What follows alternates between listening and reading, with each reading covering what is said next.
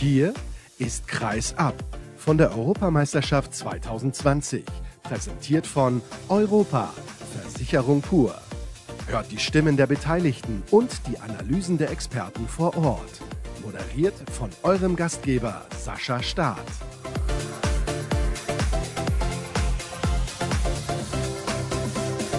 Die nächste Sendung steht an, diesmal vom Reisetag. Es geht von Wien nach Stockholm und bei mir sitzt im Flugzeug Bob Hanning, der Vizepräsident des Deutschen Handballbundes. Und ich weiß nicht, hast du länger mit den Kollegen noch gestern zusammengesessen, um mal die Hauptrunde Revue passieren zu lassen? Na, wir haben natürlich immer wieder, täglich sitzen wir zusammen und besprechen das, was wir letzten Endes gespielt haben. Also wir sind da jetzt nicht extra nochmal zusammengekommen. Wie oft sprecht ihr denn? Jeden Tag mehrfach? Nee, jeden Tag einfach. Immer am Abend wird nochmal ein bisschen Revue passiert, was der Tag gebracht hat.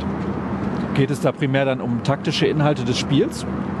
Nein, überhaupt nicht. Das ist nicht unsere Aufgabe, das ist Aufgabe des Trainerstabs und nicht die Aufgabe des Funktionärsteams. Das heißt, welche Aufgaben habt ihr genau? Na, für uns geht es darum, dass wir versuchen, es positiv zu, zu begleiten und der Mannschaft die Möglichkeit geben, stressfrei ihren Job zu machen und ihnen dabei zu helfen und gegebenenfalls da, wo es notwendig ist, vielleicht das eine oder andere Gespräch auch mal zu führen, um den einen oder anderen Spieler mal wieder aufzurichten oder aber auch mit dem einen oder anderen Spieler einfach mal einen Austausch zu pflegen, der ihnen dann auch helfen kann, Dinge vielleicht auch mal ein Stück weit anders zu sehen. Ist euch das bei diesem Turnier besser gelungen als in den letzten zwei, drei, vier Jahren? Frage äh, ist mir jetzt ehrlich gesagt nicht ganz nachvollziehbar.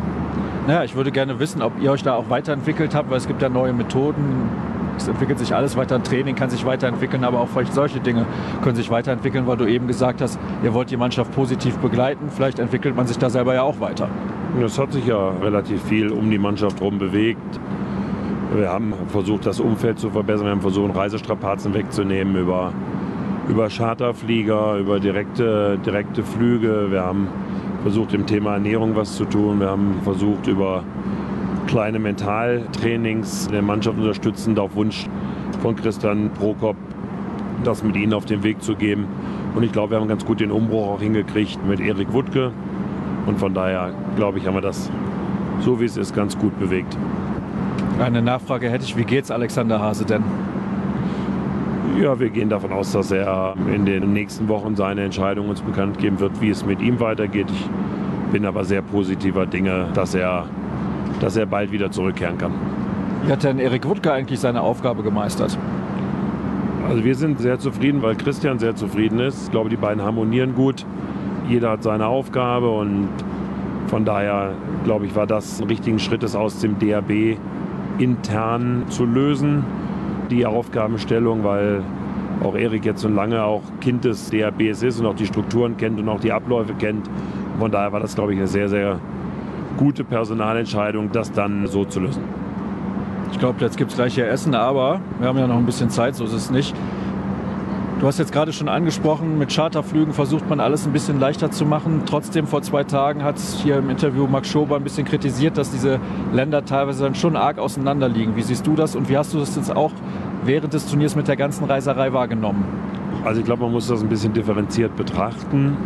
Zum einen finde ich es erstmal grundsätzlich richtig, dass wir eine Europameisterschaft mit 24 Mannschaften spielen, weil das Niveau gibt es definitiv her und es ist wichtig, wenn man den Handball etablieren will, dass er es nicht für einzelne Länder vorbehalten bleibt, sondern dass auch Mannschaften wie zum Beispiel Holland, wenn sie gute Jahrgänge haben, sich einfach auch für eine Europameisterschaft mal qualifizieren können, sich da mal zeigen können und dementsprechend auch den Handball in dem Land weiter zur Popularität verhelfen können und damit auch Gelder kriegen, um nicht nur den Frauenhandball, den sie ja sehr erfolgreich machen, sondern auch den Männerhandball zu etablieren. Jetzt muss man sagen, er war diese WM in drei Ländern die nicht aneinander hängen, so will ich es mal formulieren. Also natürlich kannst du Schweden und Norwegen machen und natürlich muss man sagen, ist Österreich ein Exot in der Runde der drei. Auf der anderen Seite kam gerade hier ja die Entscheidung, nochmal auf 24 Mannschaften zu gehen und das war wirtschaftlich nur stemmbar mit einem dritten Ausrichter in der Situation. Man muss sagen, Österreich hat der Europameisterschaft wirklich sehr, sehr gut getan, war für Deutschland auch extrem relevant. Wir haben ausverkaufte Hallen gehabt mit unglaublich vielen deutschen Fans. Von daher war es gerade aus deutscher Sicht natürlich ein absoluter Gewinn. Ich glaube aber grundsätzlich, dass Europameisterschaften entweder, so wie bei uns 2024, in ein Land gehören und wenn man dann sagt, aus finanziellen Gründen ist es nicht machbar, dass ein Land diesen riesen Kostenapparat stemmt, in zwei Länder zu verlegen, die aber irgendwas ein Stück weit miteinander zu tun haben sollten. Also von daher sage ich, richtige Entscheidung. Der EAF aus gegebenen Anlass, 24 Mannschaften, ebenfalls richtige Entscheidung, aber in Zukunft bitte nicht mehr in drei Ländern, die nicht zueinander gehören. Ja, mir graust jetzt schon ein bisschen vor der Bewerbung von Dänemark mit Norwegen und Kroatien für eine Weltmeisterschaft. Da hoffe ich, auch wenn das alles fantastische Länder sind, dass das irgendwie nicht zustande kommt. Lass uns ein bisschen sprechen über das, was auch in den letzten Tagen los gewesen ist. Das müssen wir natürlich machen. Es gab eine Diskussion, die eigentlich gar keine war, um Christian Prokop. Genau, so muss man sehen. Und es gab ja immer wieder die Situation, dass es heißt, Christian erfüllt seine Ziele nicht oder hat die Situation, dass wir die Aufgaben nicht erfüllen oder dass wir keine wichtigen Spiele gewinnen würden. Das ist ja schon bevor das erste Spiel losgegangen ist, immer wieder auch ein Stück weit thematisiert worden. Beides ist natürlich völliger Unfug. Wir müssen sagen, wir haben 2018 wirklich das in allen Bereichen nicht gut gemacht. Wir haben 2019 das Halbfinale in Deutschland ausgegeben. Das haben wir, haben wir erreicht. Wir hätten natürlich gerne eine Medaille geholt und wir wollten diesmal auch eine Medaille holen als Zielsetzung. Jetzt kann man sagen, wir haben das Ziel gerissen, wir haben die Medaille nicht geholt. Wer mich aber kennt, weiß, dass ich es liebe, hohe Ziele zu setzen, auch lieber mal zu sagen, wir erreichen ein Ziel nicht. Und ich glaube, wenn wir in das Kroatien-Spiel in die Runde gegangen wären und hätten gesagt, bei so vielen Verletzten haben wir keine Chance, große Ziele zu erreichen, dann wäre das ein völlig falsches Signal gewesen. Ich bin immer dafür, sich möglichst hohe Ziele zu setzen. Und wenn man dann in den Spiegel gucken kann und sie auch mal nicht erreicht, finde ich das nicht so, nicht so dramatisch. Alles andere wird immer gerne auch hereininterpretiert, aber ich kann hier das nochmal sagen. Im inneren Zirkel zwischen dem Vorstand Sport, dem Präsidium und auch meiner Person stand Christian Prokop nicht zur, nicht zur Debatte. Wenn man sagt, dass man ein Turnier im Nachhinein analysieren muss und das gleich zu einer Trainerdiskussion führt, kann ich auch nicht helfen, wenn man sagen würde, man diskutiert es nicht, würde die gleiche Diskussion andersrum kommen, immer so, immer so wie man es gerade wünscht. Kannst du denn nachvollziehen, dass die Journalisten teilweise wohlwollend deine Aussage so aufgegriffen haben, wie sie sie aufgegriffen haben? Ja, das muss man, muss man eindeutig bejahen. Ich habe gesagt, wir schauen mal, was die Mannschaft mit ihrem Trainer macht. Und das habe ich auch genauso gesagt und auch genauso gemeint, aber nicht so interpretiert haben wollen, wie das seines Journalismus dann stattgefunden hat. Ich meinte damit, was macht die Mannschaft und was macht der Trainer mit der Situation und wie schaffen sie es gemeinsam positiv zu lösen.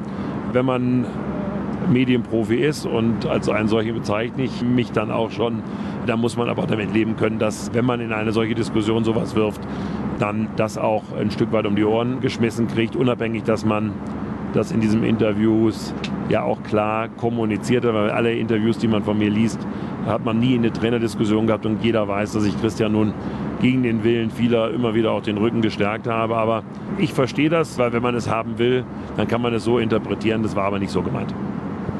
Die Ziele bleiben dann gleich für Olympia, weil vor vielen Jahren wurde ausgegeben, man möchte in Tokio gerne Gold holen. Da muss man sich erstmal für qualifizieren. Das wird ja schon schwer genug, je nachdem, welche Gegner man hat. Dann in Berlin im April könnten zum Beispiel Portugal und Slowenien sein. Also das werden schon ordentlich Brocken.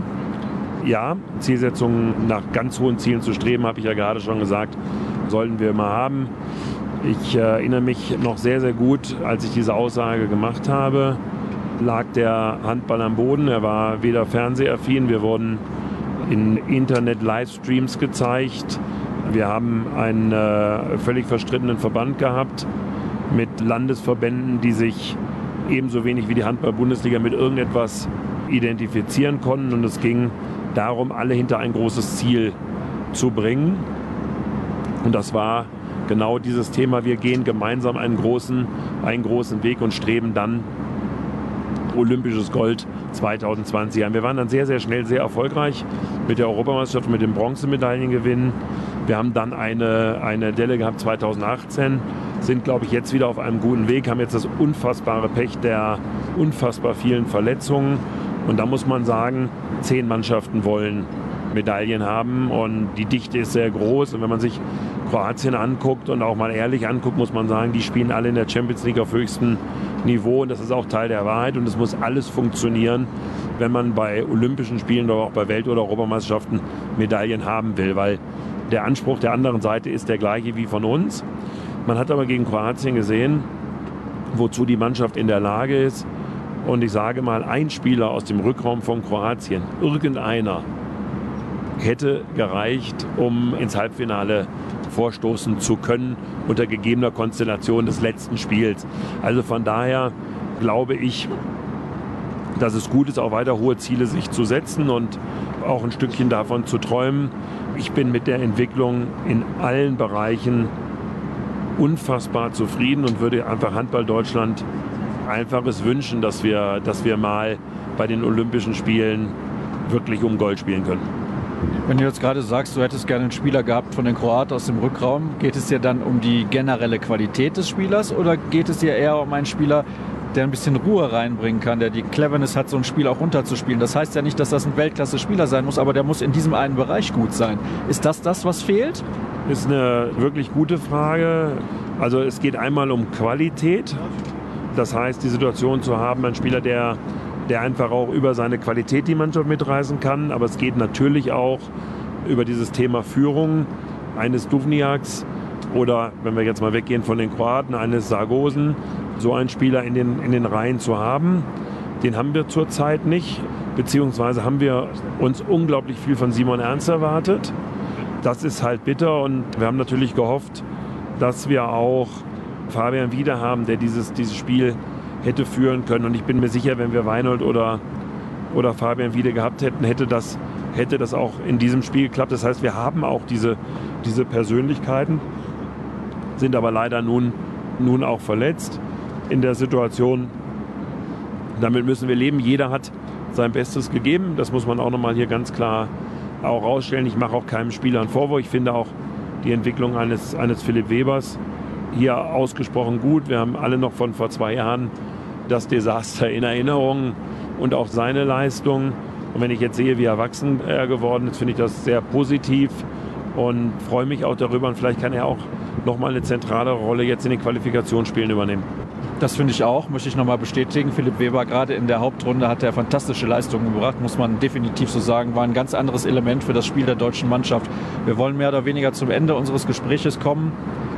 Deine Zeit beim DHB, geht die 2021 definitiv zu Ende? Das habe ich immer gesagt.